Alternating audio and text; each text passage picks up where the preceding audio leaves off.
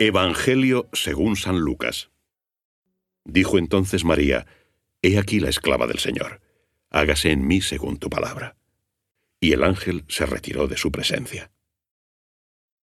Por aquellos días se puso María en camino y marchó a prisa a la montaña, a una ciudad de Judá, y entró en casa de Zacarías y saludó a Isabel.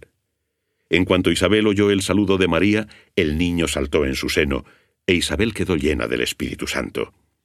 Y exclamó con fuerte voz y dijo, Bendita tú entre las mujeres, y bendito el fruto de tu vientre.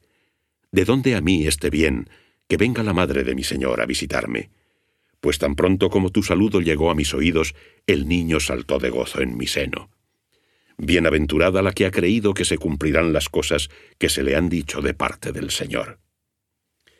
Y dijo María, Mi alma glorifica al Señor, y mi espíritu se alegra en Dios, mi Salvador, porque ha puesto los ojos en la humildad de su esclava.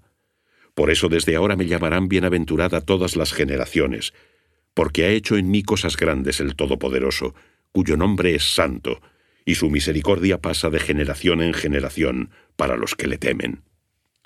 Manifestó el poder de su brazo y dispersó a los soberbios en los proyectos de su corazón derribó a los poderosos de sus tronos y ensalzó a los humildes.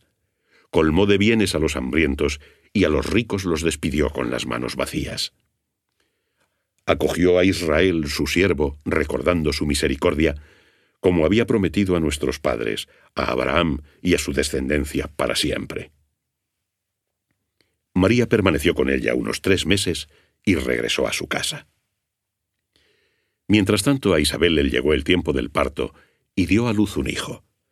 Los vecinos y parientes oyeron la gran misericordia que el Señor le había mostrado y se congratularon con ella. Al octavo día fueron a circuncidar al niño y lo llamaban con el nombre de su padre, Zacarías. Pero su madre dijo, no, sino que se llamará Juan. Le dijeron, nadie hay en tu familia que se llame así.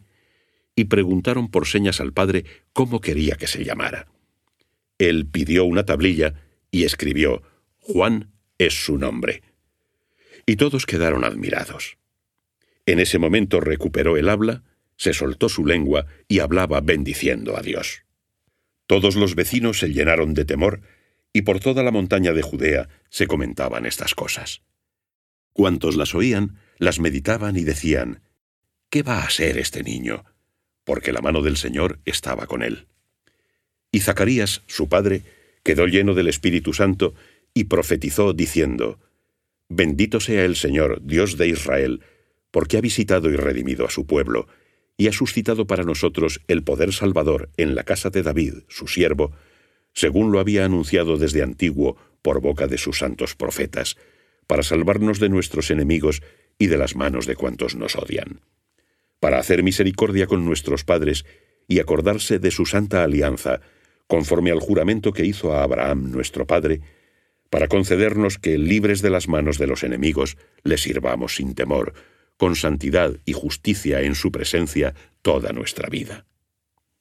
Y tú, niño, serás llamado profeta del Altísimo, pues irás delante del Señor para preparar sus caminos y enseñar a su pueblo la ciencia de la salvación para la remisión de sus pecados, a través de las entrañas de misericordia de nuestro Dios, por las que nos visitarán haciendo de lo alto, para iluminar a los que yacen en tinieblas y en sombras de muerte, y guiar nuestros pasos por el camino de la paz.